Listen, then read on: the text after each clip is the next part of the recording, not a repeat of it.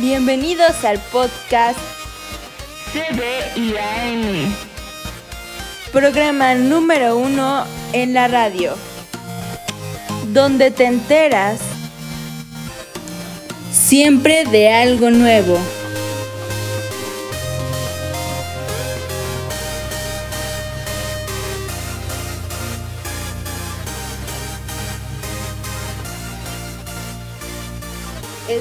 Es el podcast CBIAN con sus locutoras Annette Nicole Sánchez Muñoz y Caroline Bennett Cano Hernández.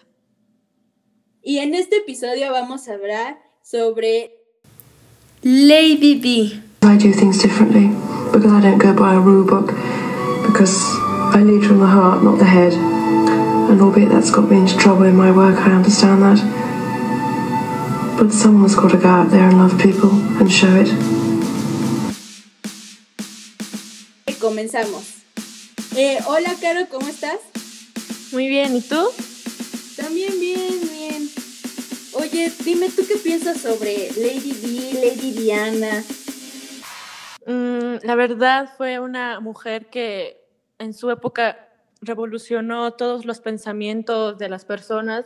Por ejemplo, cuando le dio la mano a una persona con SIDA, quitó ese pensamiento de que se podía contagiar el SIDA por, la, por el contacto y entonces fue una mujer que en verdad ayudó mucho a la sociedad. Bueno, igual algo, nosotros todos sabemos que la princesa Diana provenía de la aristocracia. Y entonces, en su época, si venías de la aristocracia, no te podías ir a la escuela, te daba clases un tutor. Pero esto pasó hasta que llegó el divorcio de sus padres y ya fue cuando la mandaron a una escuela en Norfolk y ya tiempito después, cuando cumplió 12, la mandaron a un internado que se llamaba West Heart School.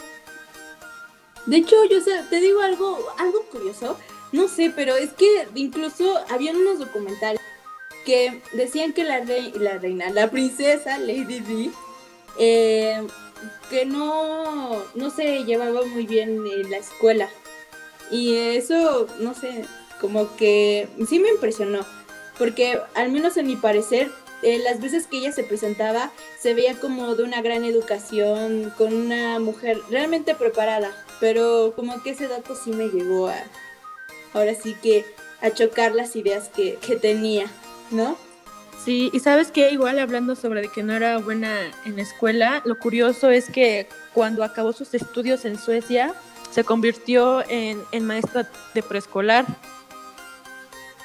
Sí, de hecho, ah, también había visto que eh, en una eh, a una de las mujeres con quienes trabajó de bueno, esa mujer eh, comentó que justamente ella no sabía tiempo después que había sido la princesa de Gales. O sea, ya literalmente una princesa para la realeza y literalmente la nación británica. Literalmente ella no se la creía.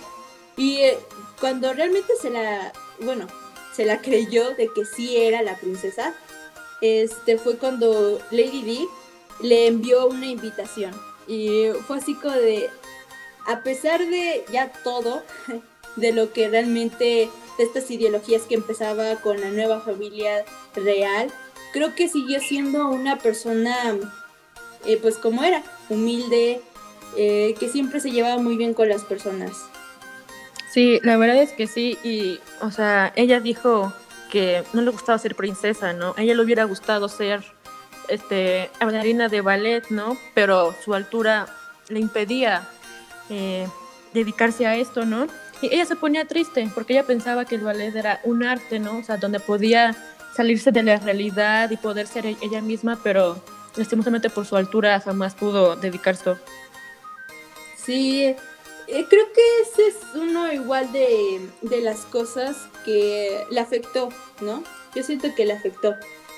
Pero también eh, otras cosas es que tiempo después, por lo que en una de sus biografías, que igual había leído, es que en una fiesta del príncipe Carlos, bueno, una fiesta de cumpleaños del príncipe Carlos, eh, ella quiso hacerle un show exclusivamente de ella con su propio este, maestro de ballet y quería mostrarle al príncipe Carlos como de regalo un número en donde ella bailaba.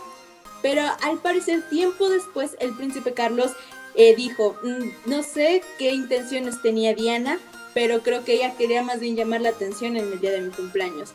Y yo me quedé así como de, realmente esa nunca fue su intención, pero bueno, ya sabes cómo pasó. Igual hablando del príncipe Carlos, que bueno, todos ya sabemos cómo acabó esta historia con él. Igual con él, o sea, en sí, el primero había salido con su hermana de la princesa Diana, con, este, con su que se llama Sarah Spencer. Y la princesa Diana jamás pensó que el príncipe Carlos se fuera a fijar en ella porque él era el hombre más codiciado de Inglaterra, ¿no? Pero pues ya todos sabemos lo que pasó en realidad y ya mejor vamos a, meter en, estos temas porque son un poco más profundos. Exacto. y de hecho lo que me impresionó mucho es que ah, es un dato, mm, no sé, muy raro para mí, que salió 12 veces antes de casarse.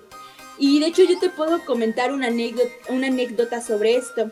Eh, Diana, mira, a ver, nos remontamos en los años 80, em, y no, como 80 o 70, y Diana tenía, bueno, tenía 16 años, y em, en esos 16 eh, años, como sabes, su familia, al pertenecer a una familia Spencer, una familia, como tú habías dicho, aristócrata, eh, bueno, estaban en reuniones eh, reales, ¿no? Y cuando se, y entonces el príncipe Carlos empezaba como que a llamarle la atención Diana de cómo era, como tú dices, después de que vio de que su hermana realmente no le hacía caso. Y entonces, ¿sabes que una vez el príncipe Carlos la invitó a ella, a la princesa Diana, bueno, en ese entonces era Lady Di, este, y la invitó a uno de los palacios y la llevó a uno, bueno, a un jardín grande y obviamente bonito. Y entonces el príncipe Carlos le dijo, tú quieres ser dueña, o más bien quieres ser reina de todo esto. Y entonces, en ese entonces, la princesa Diana se quedó literalmente en shock. Obviamente, dime tú qué hubieras hecho si eh, una persona te llega a decir, ¿qué, qué, eh, ¿qué pasaría si tú fueras reina de todo esto? No sé, yo realmente igual como la princesa Diana, me quedaría en shock. No, o sea, yo igual, o sea, no sabía ni qué responder, o sea, nos hemos conocido, que, o sea, como dices, 12 veces, o sea, en 12 veces no te puedo conocer muy bien, ¿no? O sea, ¿cómo te voy a contestar? Pero ¿sabes igual aquí qué pasó, hablando de las 12 veces? Que su padre la, o sea, le insistía que se casara con él. ¿Y es en serio? Sí, o sea, en todas esas veces que se que se conoce, o sea, que se juntaron, o sea, el padre de la, princesa Diana la presionaba para que se casara con él. Bueno, yo lo que sabía es que Diana, creo que sí le había dicho a su padre que ella se quería casar con alguien famoso.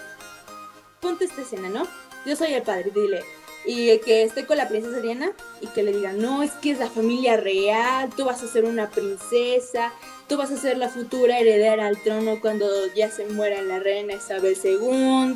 Obviamente eh, esos intereses, pues a quién no, quién no se va a llegar a estar interesado en, eso, ¿no?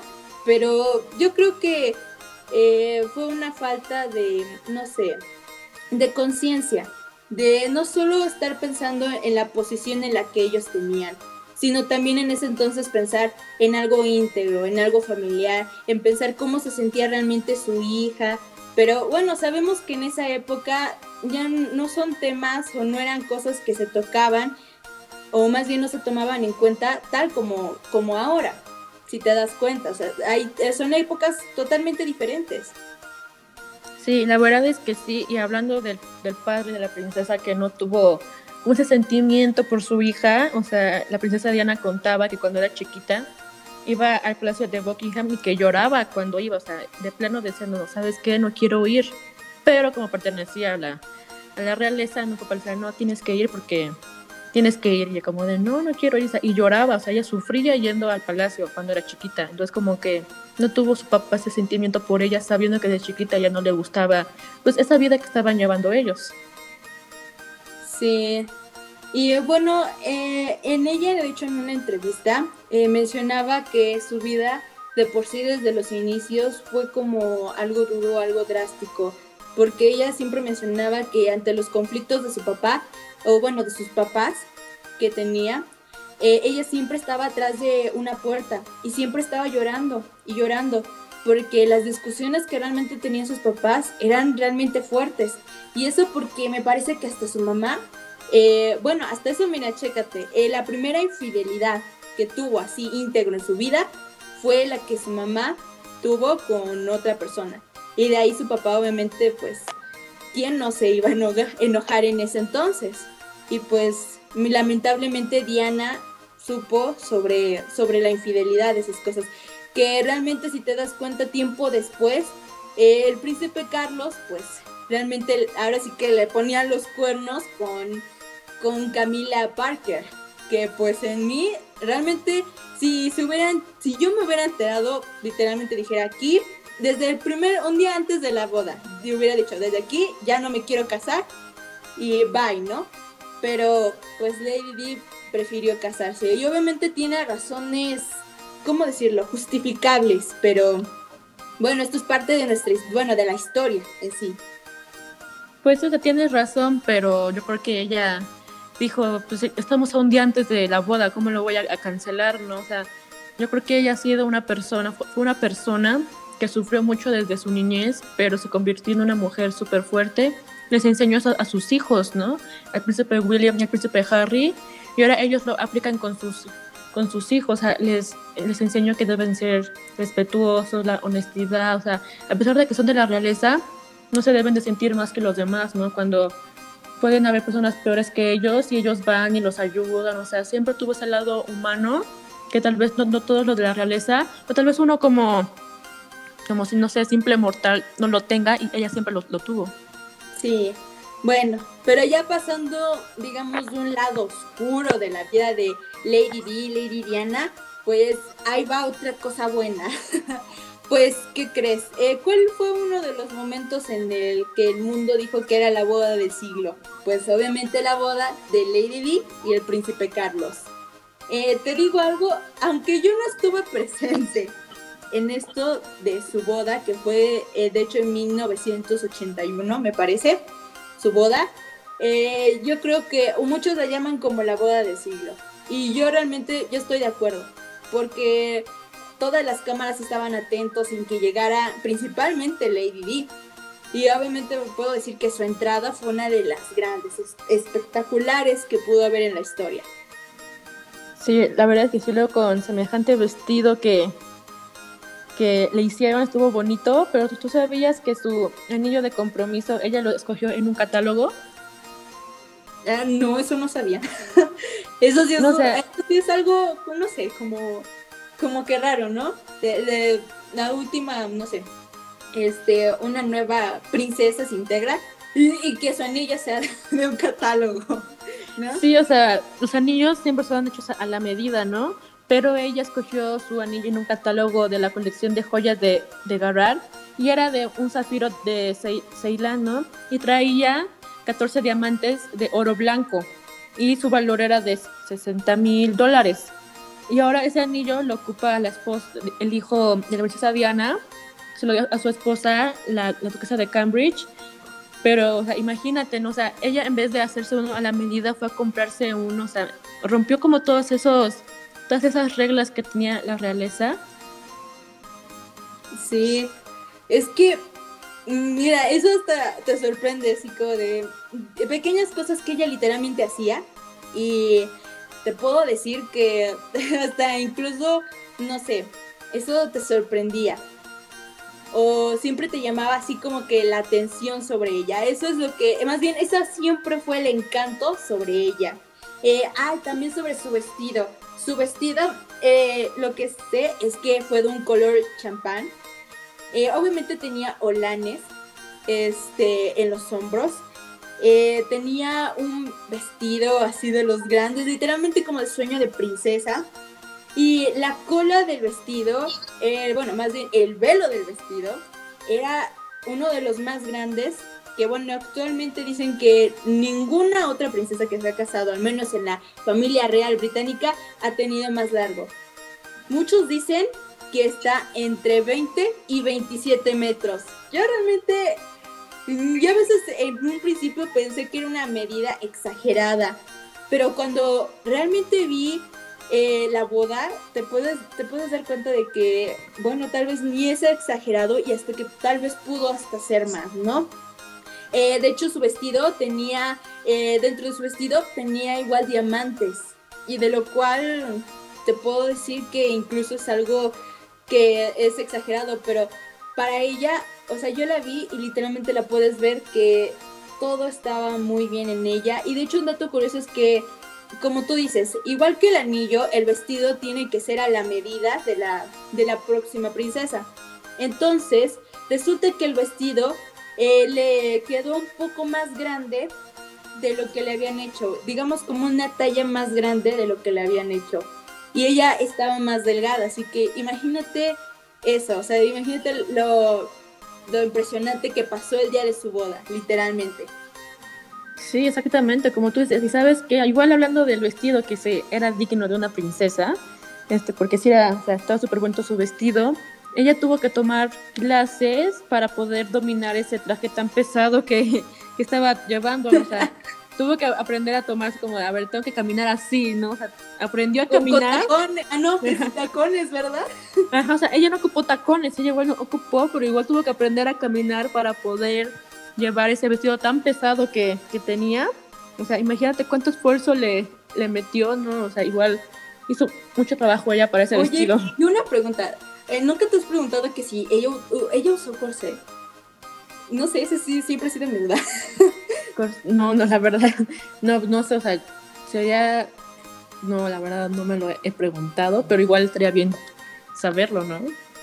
Sí, es que, no sé, bueno, yo sé que ya era una época actual, pero, pero es que igual, o sea, ¿cómo no usar un corsé? ¿A, a poco no te da una figura linda y bonita el día de tu boda?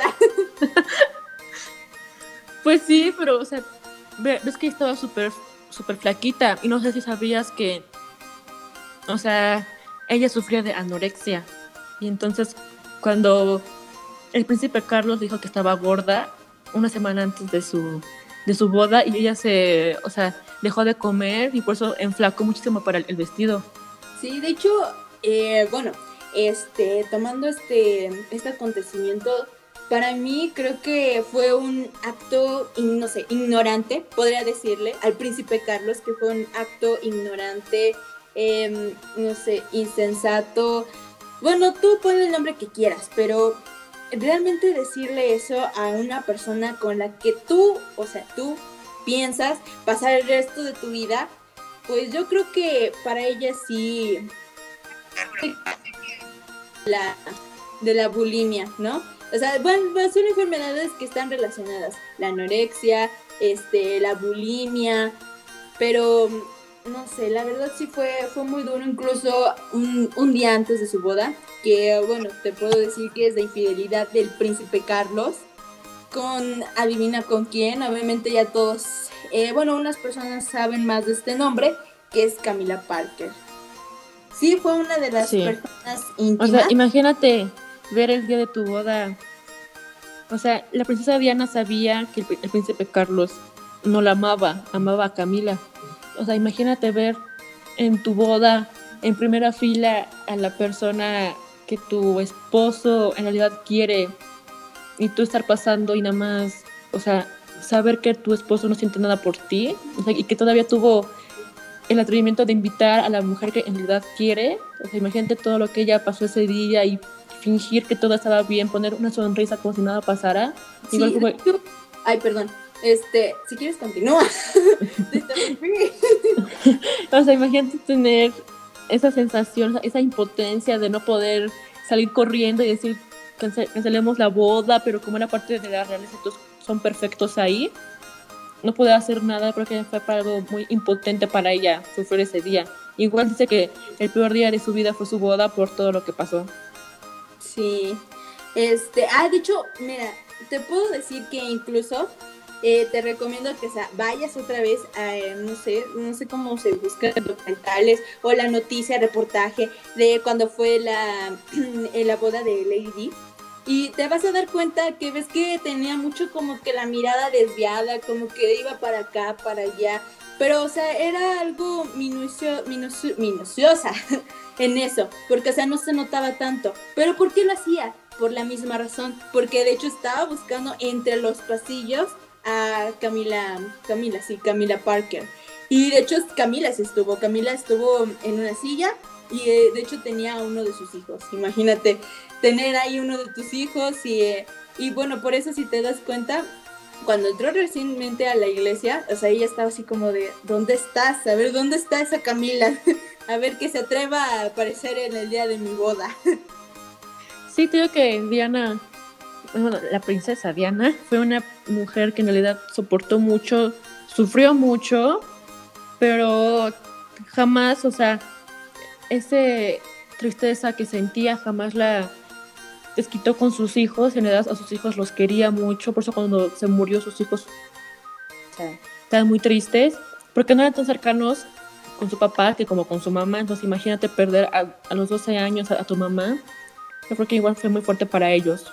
Sí, de hecho te puedo decir que ves la típica, bueno, ya ahora sabemos que es una típica escena cuando los dos príncipes, el príncipe Harry y el príncipe William, eh, caminaron atrás del féretro de su madre, eh, del ataúd.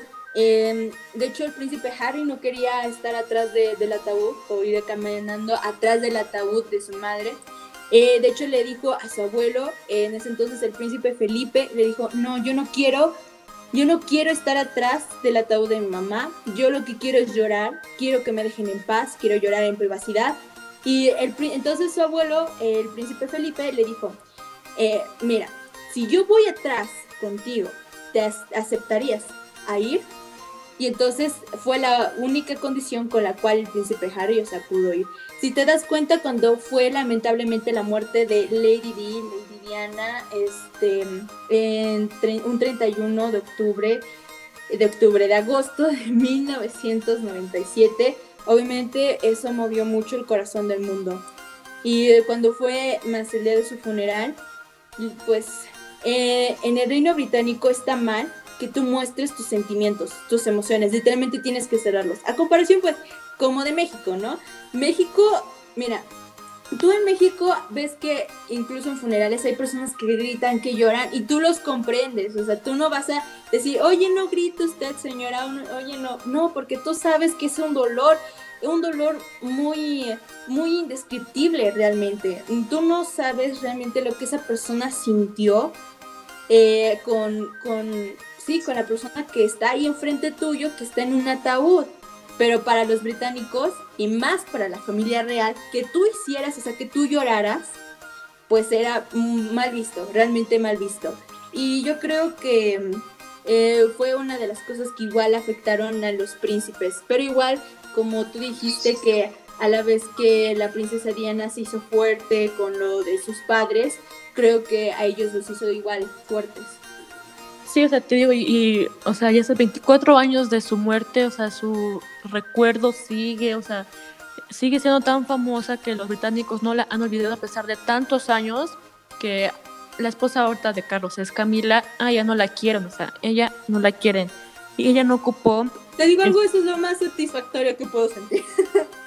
o sea, sí, o sea, no la quieren por todo lo que pasó, no la quieren, o sea, te digo como sorprendente que a tanto tiempo de haberse muerto todavía o sea, todo el mundo la recuerde, pero más los británicos porque tuvieron un, un recuento más con ella, la recuerdan, o sea, cada año que pasa de su, de su muerte siempre la recuerdan. Entonces, ¿cómo sorprendente que una persona tanto tiempo de llevarse muerta siga siendo tan relevante? Más que su propio esposo que está vivo. que más bien te, digo, te, te tengo que aclarar, está más que bien vivo. Sí, pero pues sigue siendo príncipe, no es rey. O sea, quién sabe si sea algún día rey, no, no sabemos. Yo la verdad, yo quiero que pase su mando al príncipe William. Ya él no quiero que él se ponga en el trono de la reina Isabel II. La verdad, no. Pues hicieron una encuesta los británicos y no quieren que Carlos sea rey. O sea, hicieron una encuesta y quieren que William y su esposa Kate, este, la duquesa de Cambridge, sean los futuros reyes. O sea, que se sal Carlos y a Camila Sí, la verdad, para mí es lo más justo que pudo, pudo haber existido, realmente. para mí fue lo mejor. Es una satisfacción increíble, la verdad. Y creo que tengo que agradecer eso que los británicos, bueno, estos británicos, no estos británicos, eh, al menos sí se dieron cuenta ya al menos no en ese momento, pero sí un tiempo después, cuando ya salió toda esta información, cuando ya la censura que existe sobre la vida de Lady B, de Lady Diana, eh, por fin salió a la televisión, en documentales, en la radio, en diferentes medios, que bueno, tú ya dices las razones por las cuales sucedieron esas cosas. Exactamente, o sea, te digo que podemos decir infinidad de cosas sobre ella, pero si no este podcast se va a hacer súper larguísimo y va a durar como una hora. De cierto, y que de hecho hubiéramos querido que hubiera sido la hora, pero bueno, ya sabes que no se puede todo. Este, obviamente en el siguiente capítulo vamos a seguir hablando sobre esto. Así que la audiencia que nos está escuchando, eh, en el próximo capítulo seguiremos hablando, o más bien culminaremos sobre la historia de, obviamente, la princesa Lady, la princesa, o más bien nuestra princesa del pueblo.